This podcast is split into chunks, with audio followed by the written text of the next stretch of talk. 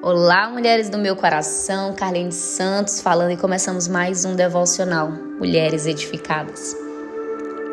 Essa semana estamos abordando o tema O fruto do Espírito. Então, eu já quero convidar você a abrir a sua Bíblia em Gálatas capítulo 5, versículo 22. Que vai nos dizer assim: Mas o fruto do Espírito é amor, alegria, paz, paciência, amabilidade, bondade, fidelidade, mansidão e domínio próprio. Contra essas coisas não há lei. Hoje nós estaremos falando sobre amabilidade, que em outras versões também é conhecido como benignidade, que é uma pessoa agradável, uma pessoa amável, uma pessoa benevolente. Uma pessoa que tem a amabilidade como característica é alguém que procura ter um relacionamento saudável com o seu próximo. É uma pessoa que evita discussões, que evita briga. A sua preocupação é com o próximo, ela quer ser generosa com o seu próximo. E ser gentil, ser amável com aqueles que nos tratam bem é muito fácil. Mas essa característica deve ir além. Ela deve ser demonstrada para com todos. É por isso que o Senhor, lá em Mateus, no capítulo 22, versículo 39, vai nos dizer que nós devemos amar o nosso próximo como a nós mesmos. Ou seja, eu devo tratar o meu próximo como eu gostaria de ser tratada como eu gostaria que as pessoas fossem comigo. Será se eu tenho sido agradável, amável, benevolente para com o meu próximo? Amadas, uma pessoa deve ser benigna para com todos, até com aqueles que tropeçam, que não nos tratam como gostaríamos, que nos tratam de forma diferente. Porque Jesus foi assim. E se eu estou cheia do Espírito Santo de Deus, as minhas ações devem ser um reflexo dele.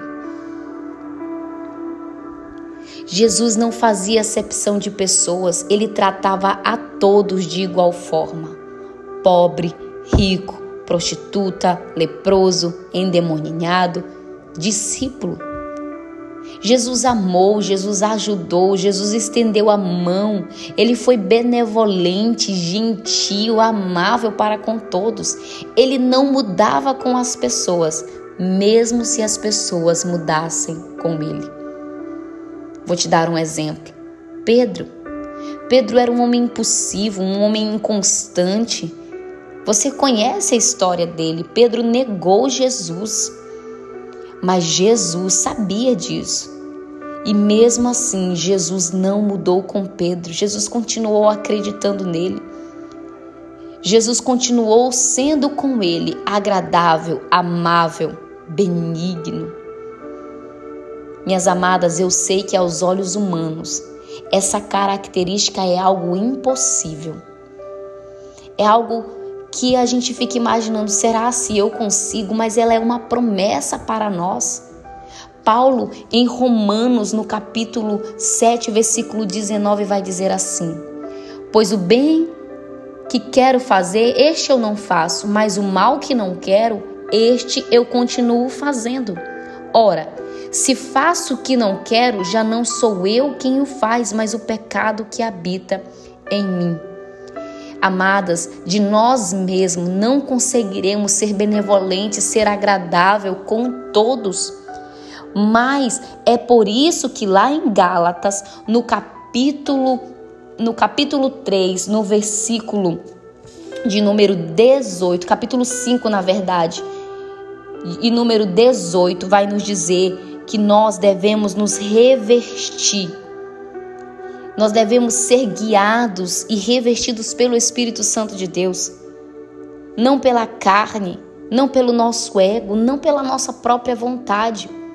mas uma vida que evidencia Jesus através da nossa convenção, uma pessoa que foi marcada por Deus, que tem com ele uma vida, um relacionamento, as suas ações, o seu comportamento para com o seu irmão, para com próximo, é uma pessoa que reflete Jesus, é uma pessoa que é amável, que é agradável, que é benevolente, que hoje eu e você possa ser revestida do Espírito Santo de Deus. Lá em Colossenses, no capítulo 3, versículo 12, vai nos dizer assim: Vocês são povo de Deus, Ele os amou e Ele escolheu para serem dele. Portanto, revistam-se de misericórdia, de bondade, de humildade, de delicadeza e de paciência, de longanimidade, de benignidade. Minhas amadas, que nós possamos hoje se permitir ser revestida pelo Espírito Santo de Deus e manifestar através das nossas ações o fruto do Espírito, o fruto da amabilidade, o fruto da benignidade que hoje você possa gerar este fruto em você e demonstrar que você é um verdadeiro cristão, um verdadeiro discípulo de Jesus. Que essa palavra fique no seu coração.